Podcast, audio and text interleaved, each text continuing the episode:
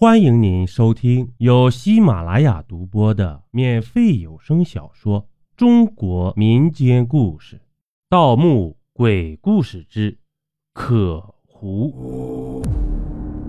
咱们书接上集。嗯，他是高手，你贸然追进去会被暗算。我们按预定方向前进，很快挖进墓里。墓里面平平无奇，可是多年的经验告诉我，这里的一切都不对劲儿。这时，唐翔突然说：“一，那那是什么？”我顺着他指的方向看去，见木砖上被刻上了数字：零零五九。手艺人吓得身子直发抖。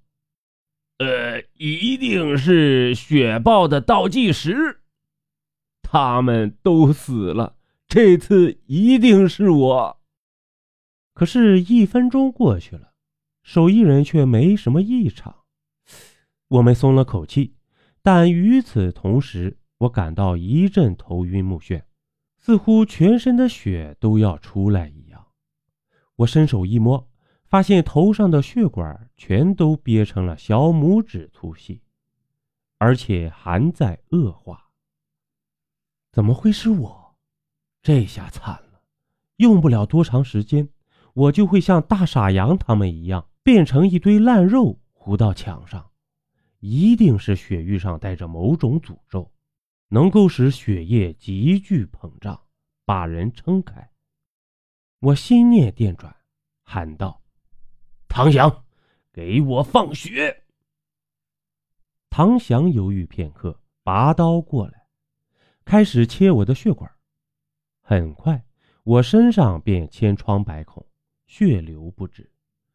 我疼得直翻白眼儿，但身体里的那种膨胀感却得到了缓解，暂时应该不会崩裂了吧？这时，墓道深处传来野兽嚎叫的声音。凄厉异常，仿佛来自地狱的边缘。手艺人不愧是专业的盗墓雇佣兵，拔出匕首挡在了唐翔的前面。嗯，你背上老板，跟紧我。唐翔扛起我，跟着手艺人走入墓穴深处。突然，暗地里窜出一只兽类。扑倒手艺人，朝他的脖子猛咬下去。一切都是瞬间发生的，血光四溅，连声惨叫都没有。我不忍看，转过了头，手艺人却站了起来，拍了拍泥土，说：“老板，继续走。”没死。我惊讶的看去，见那只野兽已经横尸在旁。手艺人的匕首插在他的嘴里。哦，原来手艺人刚才察觉野兽扑来，已经不及躲闪，就顺势仰倒，用头在泥土上硬生生的压出了一个坑来。野兽是按照他正常倒地的位置落嘴的，所以落了个空。接着，手艺人反手一刀。捅进了他的嘴里。有了这么猛的伙计，我心里就踏实多了。我仔细去看那只野兽，着实吓了一跳。它应该是畸形的狐狸，但是只有头没有身子，脖子断面的骨茬和淤血已经腐烂，看来断了很久了。更奇怪的是，它几乎没有毛。褶皱的皮肤裸露在外，只有头。可是他刚才分明是活的呀！大家正在疑惑，那个狐狸头竟然动了。大家惊叫一声，散开，靠在墙上，目不转睛地盯着他。狐狸悻悻地看着我们，那眼神令人发毛。小时候家里老人说过，狐狸记仇。你伤过他，他到死都不会忘记你。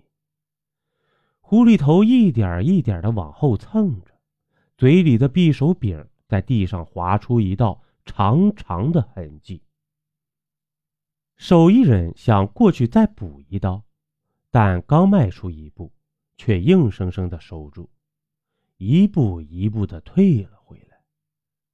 黑暗中走出一只没了头的狐狸，同样没有毛，脖子的断面上食道和气管诡异的抽搐着，血也跟着一股股的往上冒。